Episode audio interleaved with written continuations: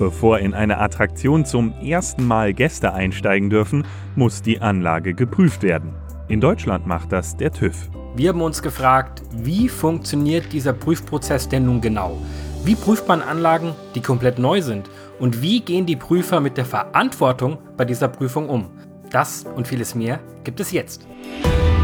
Podcoaster Germany. Gespräche aus dem Attraktionsgeschäft. In Kooperation mit parkerlebnis.de. Michael Krah arbeitet beim TÜV Nord und ist dort unter anderem für die Abnahme von neuen Attraktionen zuständig. Wir haben mit ihm über diesen Freigabeprozess und natürlich auch das Thema Sicherheit gesprochen. Vorab noch ein kurzer Hinweis in eigener Sache. Wir konnten das Interview nur über das Telefon aufzeichnen und das hat zu deutlichen Verlusten bei der Audioqualität geführt.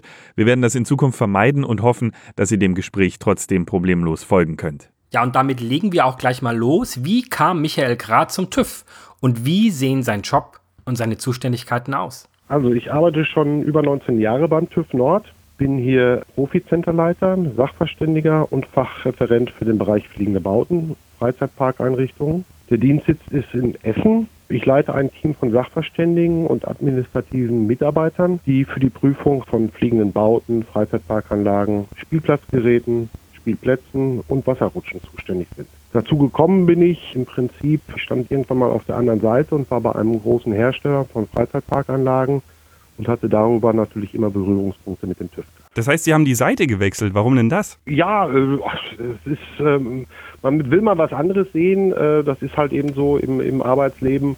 Und äh, da bot sich das an, weil der Prüfer, der immer mit uns zu tun hat oder mit dem ich dann auf der anderen Seite immer zusammengearbeitet hat, in Ruhestand gegangen ist. Und ja, da bot sich die Gelegenheit, dass ich mich beim TÜV bewerbe und äh, ja, in den Bereich einsteige.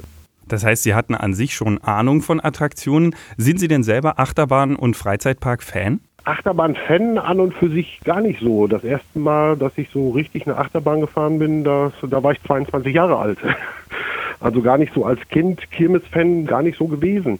Ähm, was interessant war für mich, ist halt eben äh, die Technik und das Zusammenspiel vieler verschiedener technischer Aspekte.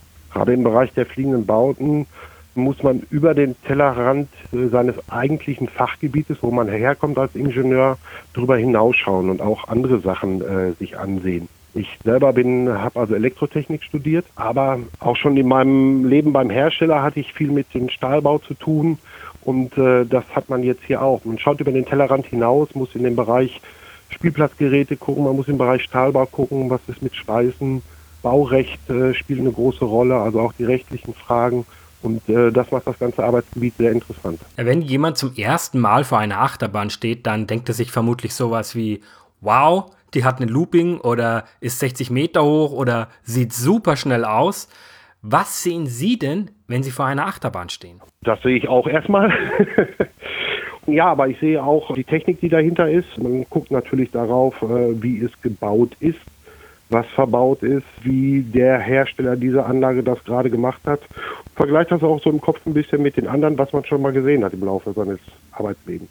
Können Sie denn noch unbeeinflusst in Freizeitparks gehen und sie wirklich auf sich wirken lassen mit der Szenerie, mit der Geschichte? Oder ist es so, dass Sie auf die Attraktion schauen und sagen, ah, okay, Stahlbauweise und so und so verankert?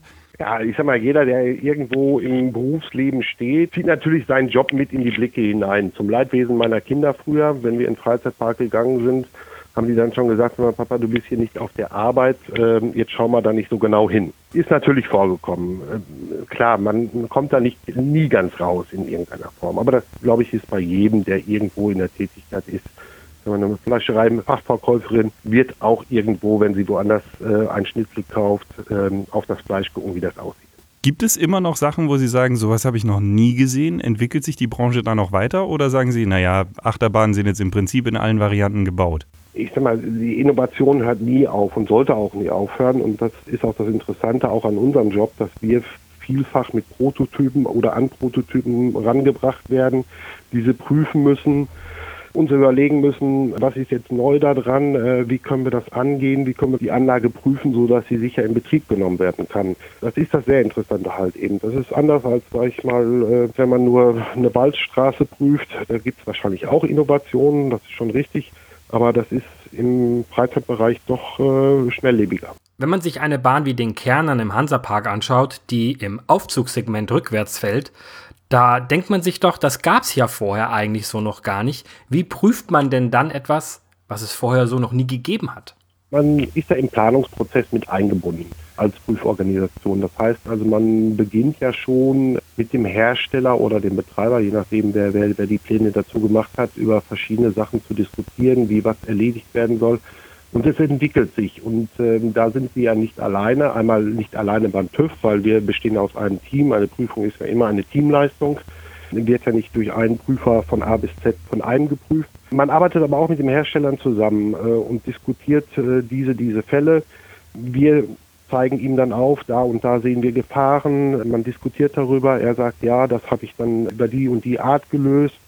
Und äh, man versucht auch irgendwo vielleicht dann in der Industrie außerhalb des Freizeitbereiches was zu suchen, wo so etwas schon mal vielleicht vorgekommen ist in irgendeiner Art und Weise und äh, holt sich da Informationen her.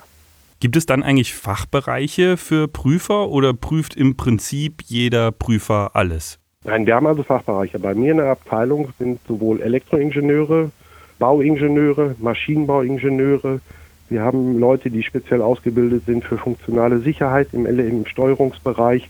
Also das ist schon in Fachbereiche aufgeteilt. Also solch eine Prüfung ist keine Einzelleistung. Das ist immer eine Teamarbeit aus mehreren Ingenieurleistungen zusammen. Was muss man denn lernen, um TÜV-Prüfer zu werden? Sind da jetzt nur Ingenieure und Elektrotechniker oder gibt es da auch Quereinsteiger? Jemand, der zum Beispiel ursprünglich mal Geschichte studiert hat oder sowas? Ja, also bei uns äh, sind natürlich alles nur äh, Ingenieure tätig. Das gibt unser Qualitätshandbuch auch nur so her. Ich darf also nur in meiner Abteilung Ingenieure einstellen, die als Sachverständige in diesem Bereich tätig sind. Und das sind, wie gesagt, Elektroingenieure, Bauingenieure, Maschinenbauingenieure. Ein Quereinsteiger, der Geschichte studiert hat, ja, ist schwierig, dass er den technischen Background hat, äh, den man wirklich benötigt. Aber es gibt durchaus Fachbereiche, wo man sagen kann, äh, die kann man mit hineinziehen, um zum Beispiel Gefahrenanalysen zu kreieren bzw. zu prüfen, die nicht unbedingt äh, Ingenieure sein können, aber naturwissenschaftlichen Background haben in irgendeiner Form. Wenn wir uns jetzt vorstellen, ein Park hat eine neue Attraktion, bezieht sie ja anscheinend auch schon gleich mit ein, wenn er plant, die zu bauen. Können Sie uns einmal kurz durch den Prozess führen, wie das Ganze abläuft, ab wo Sie beteiligt sind, bis zur Freigabe dann, bevor die Besucher kommen? Das sind verschiedene Bereiche. Der Genehmigungsprozess besteht im Prinzip aus drei großen Schritten. Das ist einmal die Prüfung der Bauvorlagen, wie das so schön bei uns heißt. Das heißt, wir sind Prüfungen der statischen Berechnungen, der maschinenbautechnischen Teile, die verbaut sind, mit eingeschlossen. Dann gibt es den Part der Hydraulik, Pneumatik und Elektrik und die Steuerungstechnik sowie die Gefahrenanalyse. Das sind im Prinzip Papierprüfungen, die in den ersten Schritten sind und die auch schon ja, äh, ganz am Anfang stehen. Danach ist es also so, dass der Herstellungsprozess überwacht wird. Das heißt also bei der Herstellung dieser Anlage gehen wir schon mit raus ins Herstellerwerk und äh, prüfen da Teile, die halt schon in der Statik berechnet wurden, die wir aber unter Umständen schwer zugänglich haben, wenn die Teile zusammengebaut sind, zum Beispiel Achsen und machen da schon unsere Maßmessungen, also dass die Dimensionen dort gemessen werden. Es werden Materialzertifikate gemessen. Gegebenenfalls werden auch äh, schweißtechnische Untersuchungen äh, durchgeführt. Das ist das, was im Step 2 passiert. Und der dritte Step ist dann halt eben die Abnahmeprüfung. Das heißt, die Anlage ist aufgebaut, betriebsbereit und vom Hersteller schon durchgetestet worden sodass wir hier eine funktionsfähige Anlage im Endeffekt stehen haben. Und an dieser führen wir dann halt eben unsere Tests durch, je nachdem, wie die Anlage aufgebaut ist, auch Fehlersimulationen einbauen. Das heißt, äh, in die Anlage, in die Steuerung werden Fehler eingebaut. Die Anlage muss das erkennen und muss dann in den sicheren Zustand gehen, so wie wir uns das denken. Entsprechend dem Prüfplan, der erstellt wurde. Wenn wir uns diesen Moment vorstellen, alle sind logischerweise nervös vor der Anlage, der TÜV ist da, will die letzte Prüfung machen, man hat aber auch einen Eröffnungstermin kommuniziert und hofft, dass alles passt. Gab es schon mal den Fall, dass dann prinzipiell was nicht gepasst hat, nicht eröffnet werden konnte? Also das kann schon mal vorkommen, dass eine Anlage zum Eröffnungstermin nicht fertiggestellt war weil halt eben irgendwelche Tests nicht passen. Wie ich ja gerade schon gesagt habe, machen wir unter Umständen Fehlersimulationen in, in komplexen Anlagen rein oder bauen Fehler in komplexen Anlagen rein. Dieser Fehler muss erkannt werden und die Anlage reagiert nicht so richtig. Dann ist natürlich Nacharbeit durch den Hersteller nötig. Wir wollen ja dann natürlich eine sichere Anlage übergeben, so dass alle Fehler, die möglich wären, ausgemerzt sind. Und da muss der Hersteller dann nacharbeiten. Und da kann es schon mal zu Verzögerungen kommen. Das ist also schon vorgekommen, ja. Und gleich, wie geht man als TÜV-Prüfer mit der Verantwortung für die Prüfung um? Und was kostet so eine Prüfung eigentlich?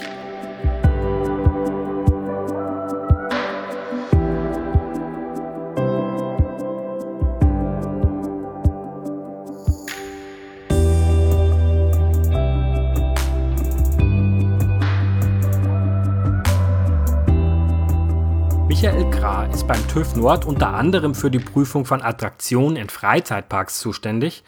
Was kostet jetzt so eine Prüfung eigentlich und welche Faktoren spielen da eine Rolle? Es gibt natürlich Zahlen, äh, wir haben natürlich in irgendeiner Form Stundensätze, aber das, die Prüfung einer Anlage hängt natürlich sehr stark davon ab, äh, wie komplex die Anlage ist.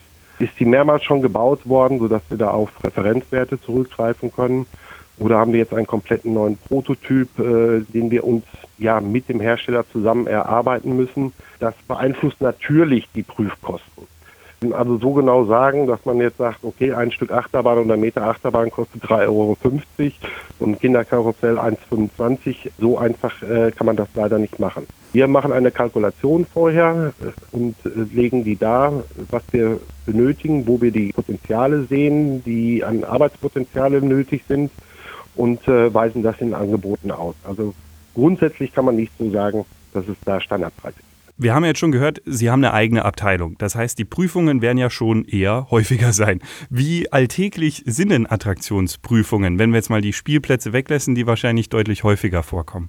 Im Prinzip arbeitet meine Abteilung täglich an irgendeinem Fahrgeschäft. Äh, ob das nun Neuabnahmen sind oder wiederkehrende Prüfungen, das ist also unser Tagesgeschäft. Und äh, wie gesagt, meine Abteilung kümmert sich im Prinzip um nichts anderes.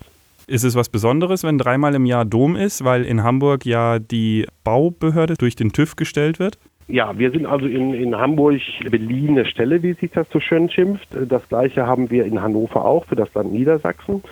Das heißt, wir sind in diesen beiden Bundesländern Genehmigungsbehörde für die Fahrgeschäfte. Ja, das ist natürlich was Besonderes. Es ist natürlich auch noch eine zusätzliche Verantwortung, die da ist, die die Kollegen auch da in Hamburg und in Hannover übernehmen, weil das im Prinzip ein Verwaltungsakt ist, den wir da vollziehen und erst einmal nichts Technisches ist. Gut, also die Bahn ist jetzt abgenommen, die Unterschrift ist gesetzt, die Anlage gilt jetzt als sicher und hat ein TÜV-Siegel. Wie geht man mit dieser Verantwortung denn nun eigentlich um? Man stützt sich natürlich auf das Wissen, was man hat. Und das, was man gelernt hat, was man an Erfahrung im Laufe der Jahre bei den Prüfungen, die wir weltweit durchführen, gelernt hat. Des Weiteren, wie ich das auch schon gesagt habe, ist das keine Einzelleistung, es ist immer eine Teamleistung. Und die Kollegen, mit denen wir uns austauschen, spielen da auch eine große Rolle, haben da auch ein Vetorecht und man diskutiert darüber. Und darüber ähm, ist es an und für sich ja, erträglich die Verantwortung zu tragen. Aber Sie sind auch nicht persönlich haftbar? Also das ist dann über den TÜV abgesichert, wenn dann doch mal was sein sollte? Ich bin hier Angestellter, dementsprechend äh, hat der TÜV natürlich auch eine, eine Haftpflichtversicherung und solange mir natürlich äh, keine Probefahrlässigkeit nachgewiesen werden kann, äh, bin ich natürlich nicht privathaftend. Dennoch äh, kann es vorkommen, dass äh, wenn irgendwelche Vorfälle passiert sind, dass man durchaus mal äh, vor Gericht entsprechend aussagen. Waren Sie schon mal vor Gericht und mussten aussagen zu einer Anlage? Wo ich als Gutachter tätig war, war ich schon äh, als Gericht. Also ich selber hatte jetzt äh, toi toi toi noch keinen Vorfall an einer Anlage, wo ich selber Prüfer war, die verunfallt ist. Ich war aber schon mehrmals vor Gericht als Gutachter, wo ich selber die Unfallgutachten gemacht habe.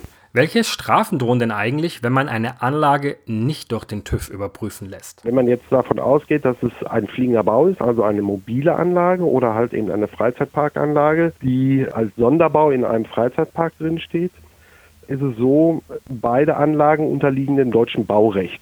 Und gleichzusetzen ist, dass wenn Sie eine Achterbahn oder einen Freefall Tower errichten, ohne diese Ausführungsgenehmigung für die Reiseanlagen oder eine Baugenehmigung für, äh, für den Freefall Tower in einem Freizeitpark, äh, es wird genauso behandelt, als wenn Sie schwarz irgendwo eine Garage hinstellen. Das ist eine Ordnungswidrigkeit und kommt dann zur Anzeige.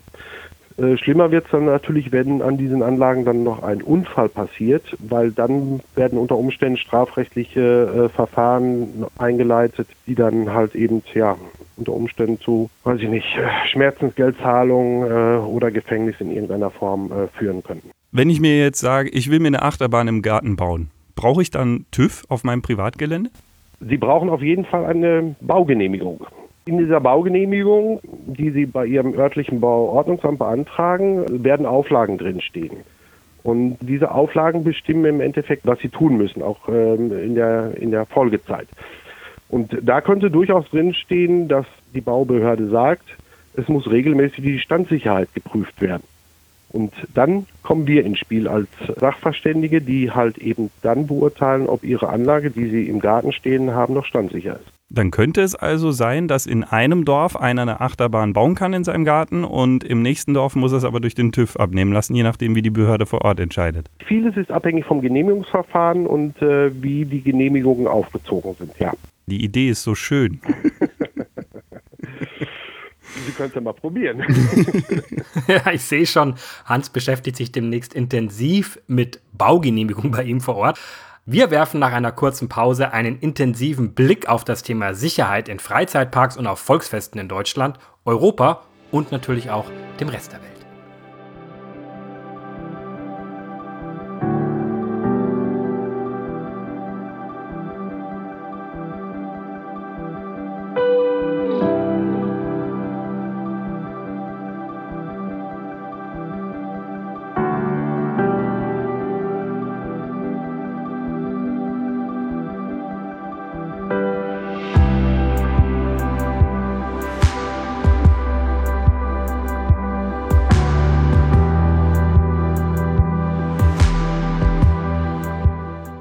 TÜV-Prüfer hat Michael Krah über 19 Jahre Erfahrung mit dem Thema Sicherheit. Wir wollten jetzt wissen, hat er in seinem Job über die Zeit eine gewisse Skepsis gegenüber bestimmten Herstellern entwickelt?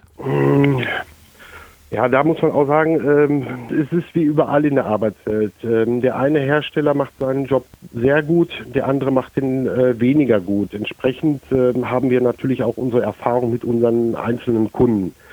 Generell muss man sagen, dass wir alle daran angehalten sind, unvoreingenommen an Projekte heranzugehen. Wenn der Kunde gut vorbereitet ist und seine Hausaufgaben gemacht hat, hat er natürlich Vorteile dadurch, dass es weniger Diskussionen bei irgendwelchen Diskrepanzen gibt und es weniger aufwendig ist, darüber zu diskutieren, was dann natürlich auch die Prüfkosten senkt.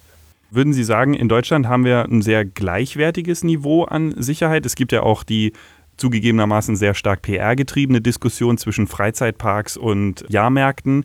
Die fliegenden Bautenleute sagen, unseres ist viel sicherer, wir zerlegen das alle drei Wochen und schauen uns alles an. Die Freizeitparkleute sagen, nein, nur alles, was komplett steht, ist wirklich sicher.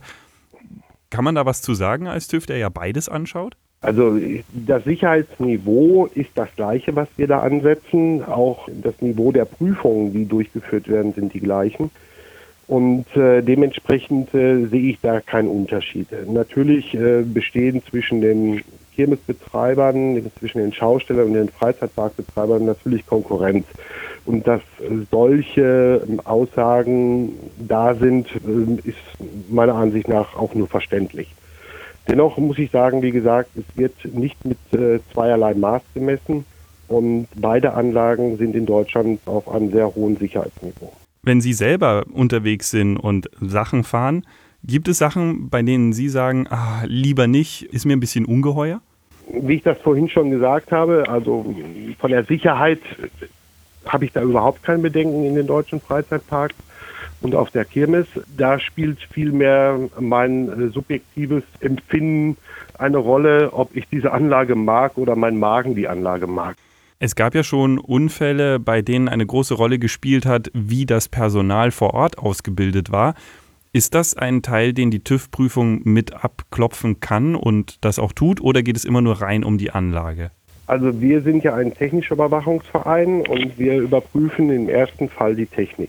Wir haben äh, natürlich Kunden, die uns fragen, wie können wir unser Personal äh, besser darauf schulen, sensibilisieren äh, für gewisse Sachen. Da unterstützen wir unsere Kunden. Es ist also auch schon mal vorgekommen, dass wir durch die Parks gegangen sind, als neutraler Beobachter haben uns den Bedienungsvorgang angeschaut und haben dann mit dem Kunden gesprochen das haben wir gesehen, das haben wir gesehen. Vielleicht sollte man mal über diese Vorgehensweise denken. Kommt also vor. Wenn wir noch über den Tellerrand gucken, gibt es Länder in Europa, vor denen Sie eher Respekt haben, weil es da eben keine unabhängige Prüforganisation gibt oder die Freiwillige Feuerwehr die Kirmes abnimmt oder ähnliches? Ja, das ist, ist schwierig zu beantworten. Also nicht jedes Land in Europa hat äh, solche speziellen Regeln für den Bau und Betrieb von Freizeitparkanlagen und von fliegenden Bauten und auch zusätzliche Anforderungen, so wie es aus dem Baurecht heraus gibt, die add-on zu der Norm hinzugezogen werden.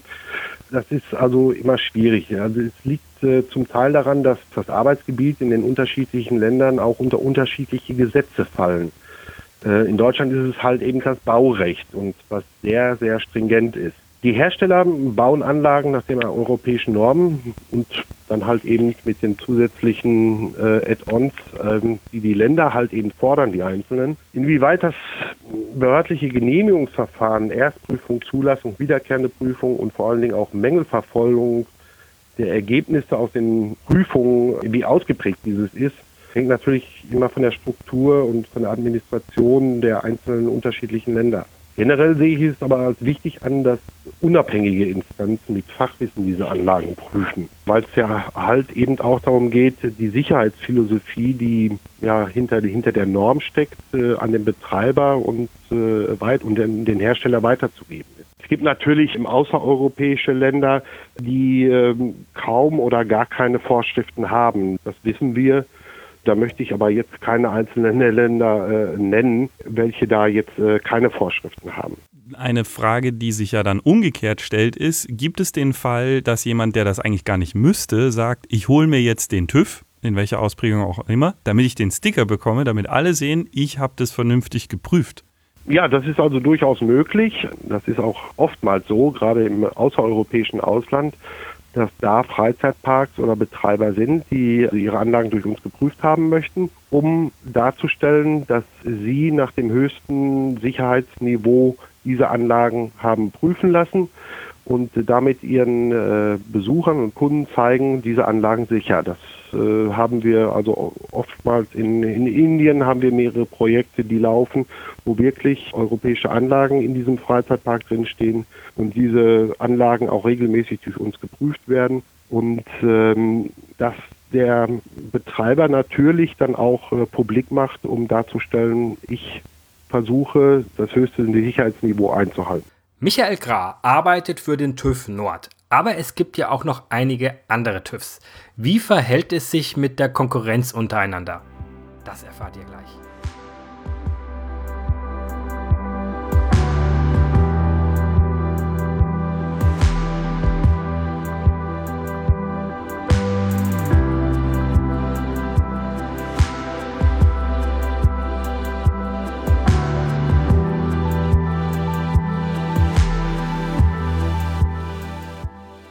TÜV besteht freie Wahl. Ich kann also genauso gut zum TÜV Nord wie zum TÜV Süd gehen.